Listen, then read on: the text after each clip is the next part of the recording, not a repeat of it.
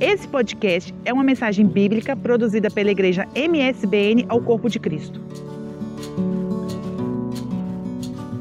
João capítulo 20. Nós vamos ler apenas um versículo, que é o versículo 21. Se você puder abrir a sua Bíblia e ler com a gente, vai ser muito bom ter a sua companhia. Como vocês já perceberam, nós no segundo domingo do mês voltamos às nossas reuniões para o propósito principal ou faz parte do propósito principal da igreja, que é missões, é falar sobre a nossa missão como igreja.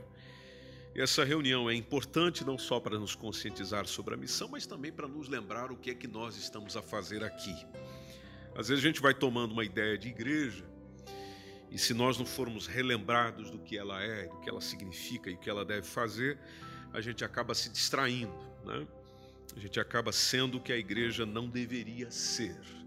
Quando nós temos o culto de missão, nós estamos sendo chamados de volta para aquilo que deve ser a visão dela, a missão dela, a caminhada dela. Então, é, essa é a razão de nós termos esse momento aqui que acontece todo segundo domingo do mês na nossa congregação e que bom que você veio. Bom, diz-nos a palavra de Deus: Disse-lhes, pois, Jesus outra vez: Paz seja convosco. Assim como o Pai me enviou, também eu vos envio a vós. Você pode ler comigo apenas essas duas últimas, é, a última linha, as duas últimas linhas, melhor dizendo, como o Pai me enviou, também eu vos envio a vós. Vamos juntos? 3, 2, 1. Assim. É possível mais uma vez, gente boa? Assim como. Fantástico, muito obrigado. Pode tomar o seu assento, por favor. Deixe-me partilhar alguns dados consigo que eu julgo serem importantes. 42% da população mundial é considerado como ainda não alcançado. Se a gente colocar isso em cifras, pessoas, gente, então nós vamos estamos nós estamos a falar de aproximadamente mais de 3 bilhões de pessoas com acesso extremamente limitado ao Evangelho. Você pega os dados missiológicos, que são tratados dentro da missiologia, e nós temos dentro dos povos da terra por volta de 7.033 povos ainda não alcançados. Mais de 41% é, dos 16.954 povos no mundo é classificado como não alcançado. Deixe-me ajudar a entender isso. Não alcançado quer dizer um povo com menos de 2% de presença evangélica, é, ou que tem um acesso inexistente ou extremamente limitado ao evangelho. Vamos falar de Portugal. Portugal, embora o censo de 2011, que é o último censo que a gente tem os dados, o, o de 2021 ainda, ainda não saiu, mas você olha para o censo de 2011, e identifica 3% de evangélicos no país. Mas as organizações evangélicas, agências missionárias que atuam em Portugal e nós também como igreja afirmamos que há menos de 1%. Alguns chegam a colocar em 2. Então isso mostra Portugal como uma nação não alcançada. Não alcançada. Veja, onde nós moramos onde nós estamos. E Portugal, nosso país, sofre com diversos problemas, meus irmãos, que apenas o Evangelho é que pode mudar. Porque a juventude, por exemplo, tem enfrentado problemas com abuso de drogas. Só Jesus para libertar. A, idolatria, por exemplo, na nossa nação é muito forte. Já perceberam isso, né? o sincretismo religioso em Portugal, por exemplo, é uma coisa doida. Reportagem uh, do Correio da Manhã de dias atrás, questão de um mês atrás, mostrou cifras numéricas da quantidade que um português, por exemplo, eh, gasta com bruxaria mensalmente. Né? Mensalmente. E chega a ser uma cifra altíssima de gente que consulta bruxo. Você pode ver que sempre está lá no nosso carro um papelito dizendo pai não sei de quem, né? Que resolve isso, resolve aquilo, resolve problema de impotência E, e, e, aí você fica a pensar: será que alguém liga para isso? Ô oh, meu irmão, minha irmã, muita gente liga para isso. Você conecta a televisão nos programas da manhã, o que é que você tem? Você tem quadros exclusivos que trabalham justamente com é, cartomancia, né? numerólogos, astrólogos. Então veja que o nosso caso em Portugal, por exemplo, o sincretismo religioso é muito forte na nossa nação. A idolatria então nem se fala, tanto que nós temos uma cidade chamada cidade de Fátima, que leva o nome dessa principal personagem é, do nosso país, tendo toda a mensagem e tudo aquilo que, como dizem, é, Fátima comunica. Só o Evangelho pode resolver isso, o verdadeiro Evangelho pode resolver isso. Olha uma situação nossa, por exemplo, de cada dia: a baixa autoestima. Ontem conversava com uma senhora natural daqui e ela falava exatamente sobre isso. Nossa nação, a nossa terra, nosso povo, nossa gente tem uma, uma baixíssima autoestima. E você sabe que isso tem muito a ver com a identidade. É, a identidade da forma como você se vê, aquilo que você é, a forma que você olha para si. Então são problemas da nossa nação, a nação onde nós estamos morando, a nação onde nós estamos vivendo, a nação que de alguma forma tem nos abençoado e nós estamos aqui para abençoá-la. Você pode dizer um amém? Agora, isso nos chama também nessa manhã, meus irmãos, irmãs, gente boa que nos acompanha de casa. Isso também nos chama atenção sobre o nosso testemunho e serviço nisso. Quando a, a, se refere a essa tarefa que é dada por Deus à igreja, para que, seguindo o exemplo de Cristo, se proclame por palavras e por ações o reino dos céus, a gente olha para esses dados, olha para o nosso tempo, olha para, para a forma como o mundo caminha e pergunta, como igreja, o que é que a gente faz? Como igreja, qual é a nossa missão? Como igreja, qual deve ser o nosso envolvimento? Bom, nós estamos aqui para anunciar a mensagem do reino dos céus. Nós não estamos para distrair ninguém. Igreja não é lugar para distração. Igreja não é lugar para você vir se divertir, por mais que aqui a gente sorri, se diverte, se encontra, passa bons tempos uns com os outros. Agora não tanto na pandemia, mas mesmo assim na pandemia ainda a gente desfruta de bom tempo, mas não é espaço para isso. Igreja é um ambiente onde você vem para ouvir uma mensagem, não um discurso uma mensagem, ou seja, algo que te comunica verdadeiramente. O discurso é aquele que é dito e não fala absolutamente nada, tanto que muitos de nós não temos paciência para discurso de político. Alguém tem? Não, a gente não tem. Por isso que a gente chama aquilo de discurso. A igreja não está para fazer discurso, a igreja está para trazer uma mensagem. Mensageiros, comunicar algo, falar de alguém, dizer sobre alguém, e esse alguém tem nome, esse alguém tem função, esse alguém tem salvação, esse alguém se chama Jesus Cristo. 2 Timóteo, por exemplo, capítulo 2, versículo 1, é, aliás, logo no início, não é capítulo 2, não, capítulo 1. 2 Timóteo, capítulo 1, versículo 1, tem uma expressão de Paulo ali escrevendo ao pastor Timóteo, quando ele fala a promessa da vida a promessa da vida fala da função e missão dele. Paulo, apóstolo de Jesus Cristo, pela vontade de Deus, ok? Ele se apresentou, diz em nome de quem está vindo, em nome de quem está fazendo, e aí ele tem logo abaixo, segundo a promessa da vida que está em quem? Em Cristo Jesus. A vida em Cristo Jesus. E é isso que nós precisamos comunicar como igreja o tempo inteiro. Dependendo da reunião, se é uma reunião de grupo pequeno, se é uma reunião num culto como esse, se é uma reunião fora, se é uma. A vida em Cristo. É possível viver em Cristo. Aliás, você vive verdadeiramente em Cristo. O apóstolo Paulo, por exemplo, explicou isso muito bem à igreja em Roma. Romanos capítulo 8, versículo 2, quando ele disse da lei do espírito de vida. Essa é a expressão dele. Há uma lei, ou seja, a a ditames, a princípios, a orientações, mas de um espírito de vida. Não é um espírito de morte. Eu sei que às vezes a gente está muito quietinho, muito tranquilinho e tal, porque isso muda de pessoa para pessoa também. Alguns de nós são mais é, é, avivados, outros de nós são mais tranquilos, mas isso não é um problema, isso é uma questão tempera, temperamental. Você não é igual aos outros, os outros não são igual a você. Agora, independente do seu temperamento, dependendo da sua forma de ser e se expressar, a vida em Cristo Jesus é possível vivê-la. Agora, por que é possível vivê-la? Bom, porque ele faz algo conosco, aproveitando esse texto no ecrã, quando ele nos livra de uma outra lei, que é o que traz problema para a vida da gente, que é a lei do pecado e da morte. Mas quem nos livra dela? Jesus Cristo, nos trazendo a lei do Espírito de vida, uma substituição. Agora, isso acontece quando há um arrependimento. Mateus capítulo 3, versículo 2, a mensagem sempre era tanto de Jesus, antes de Jesus, nas palavras de Jesus, depois de Jesus com os apóstolos. A mensagem é arrependei-vos, arrependei-vos.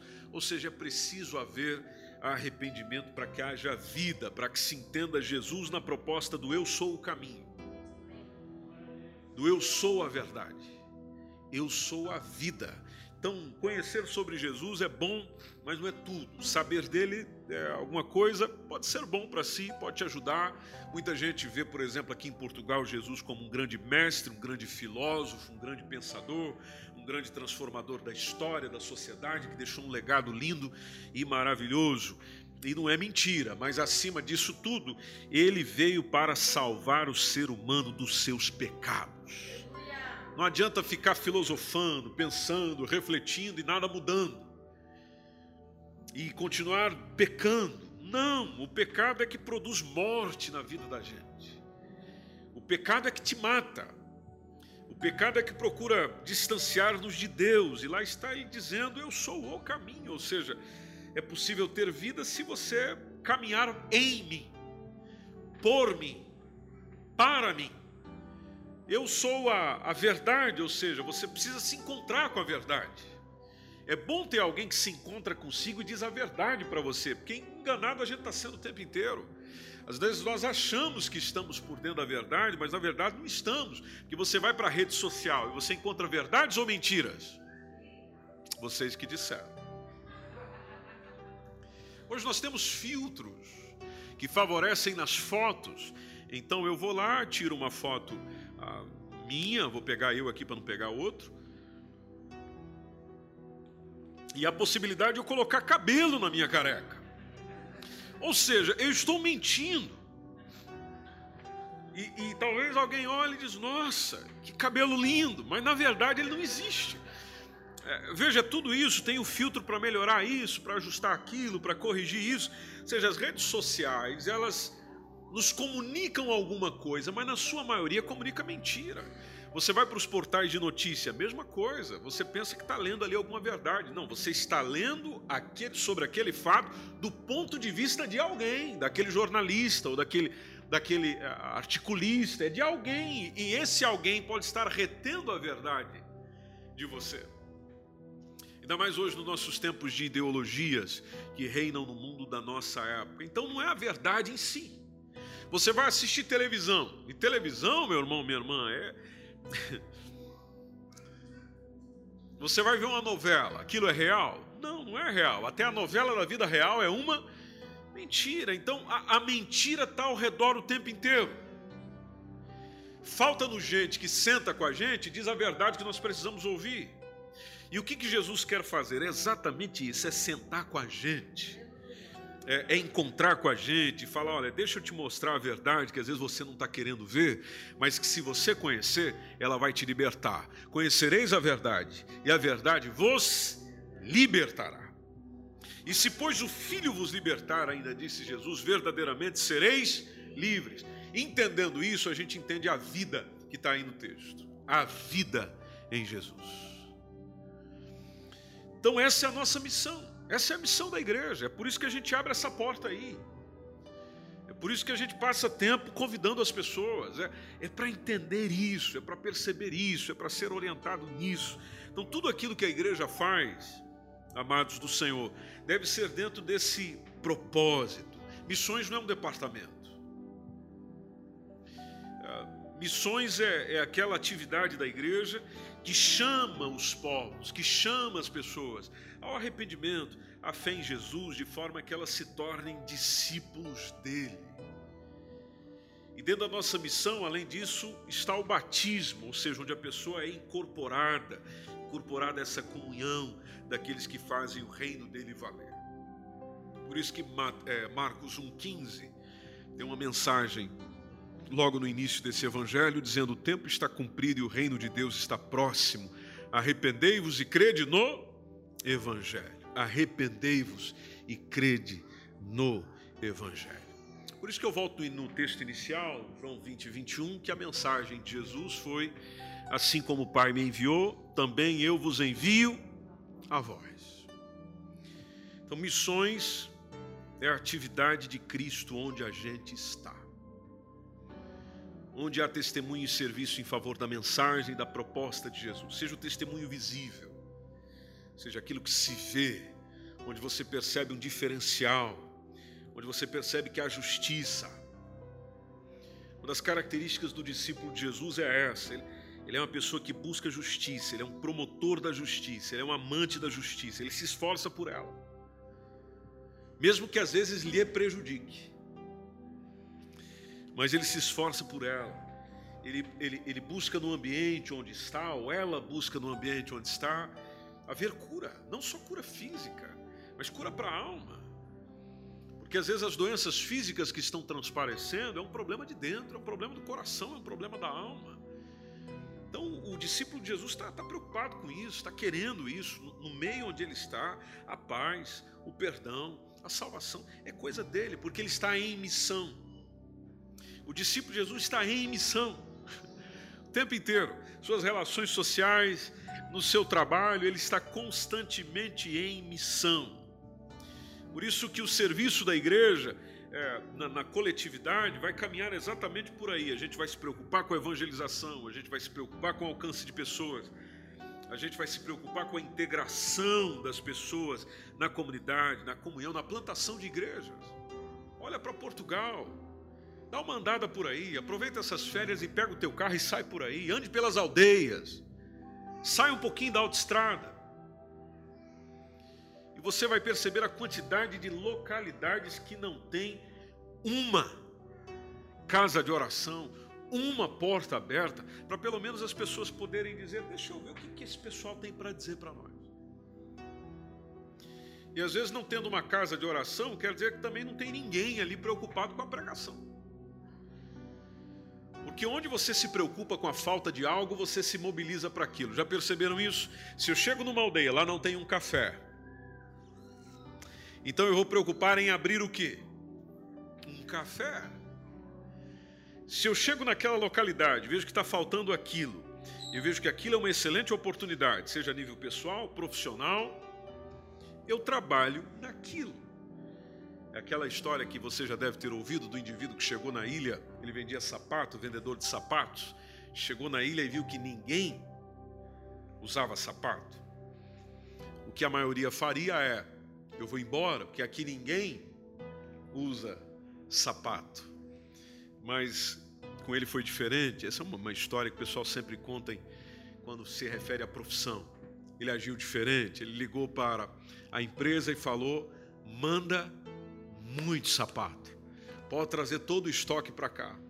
Porque aqui ninguém usa sapato. Da mesma forma, nós deveríamos pensar sobre a nossa nação. Da mesma forma, dentro da missão, a gente deve pensar no contexto onde nós estamos. Onde está a faltar Jesus. E o que é que você tem? O que é que você tem? Jesus. Então o que você tem para oferecer? Jesus. E você vai aproveitar tudo o que tem para oferecer o que você tem, porque o que você tem é o que os outros estão precisando. Você pode glorificar o Senhor por isso. Então, assim como o Pai me enviou, disse Jesus, eu também vos envio. Então, quem está envolvido com missões, igreja, eu já encerro, está em sintonia com Deus. Você vai é, se empenhar para ver o que Deus vê, você vai fazer todo o possível para fazer o que Deus quer que seja feito. Mesma coisa que você viu no relatório, lá na nossa entrada aí sobre missões, sobre missionários. Bom, porque a igreja, a igreja tem que fazer isso mesmo. É, é isso aí. Esse é o papel, esse é o procedimento. É descer onde Deus quer descer, é ir onde Deus quer ir, é fazer subir quem Deus quer fazer subir por causa do sangue que foi derramado por Cristo no Calvário, porque Deus ama gente, Deus ama pessoas, Deus não ama estruturas, não, Deus ama pessoas. A gente pode ter aqui um excelente prédio, uma coisa confortável, boa, você chega, tal, tudo muito bom. Ok, mas isso aí é coisa nossa, é coisa de humanos, é coisa de gente. Ah, Deus não está preocupado com isso, não. A gente monta a estrutura para poder acolher gente. Agora, o olhar de Deus está na gentes, nas pessoas, nas almas, porque Deus amou o mundo de tal maneira que deu seu Filho unigênito para fazer o quê? Para que todo aquele que nele crê não pereça, mas tenha vida eterna. Por isso eu te convido nessa manhã, vamos ficar em pé? Eu te convido nessa manhã a você orar mais por quem não foi alcançado. Isso acontece lá no seu bairro, lá na sua vizinhança de você orar mais pela igreja, para a gente ser essa agência missionária que Portugal está precisando. E toda agência envia agentes. E que você seja esse agente.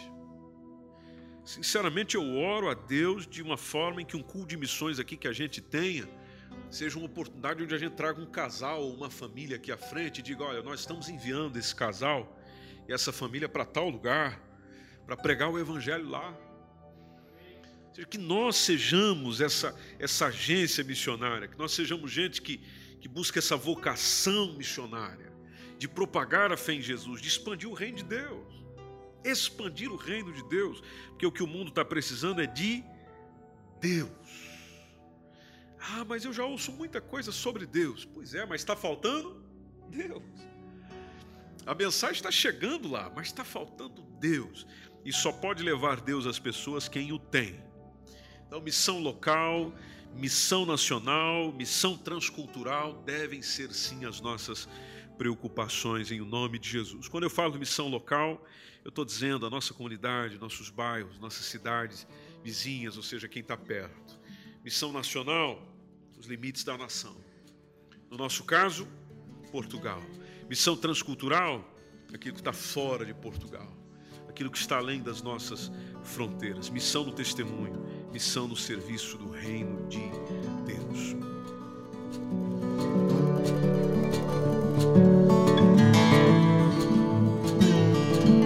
Esse foi mais um podcast, uma mensagem bíblica produzida pelo MSBN Oeiras. Siga-nos nas nossas redes sociais. Facebook e Instagram.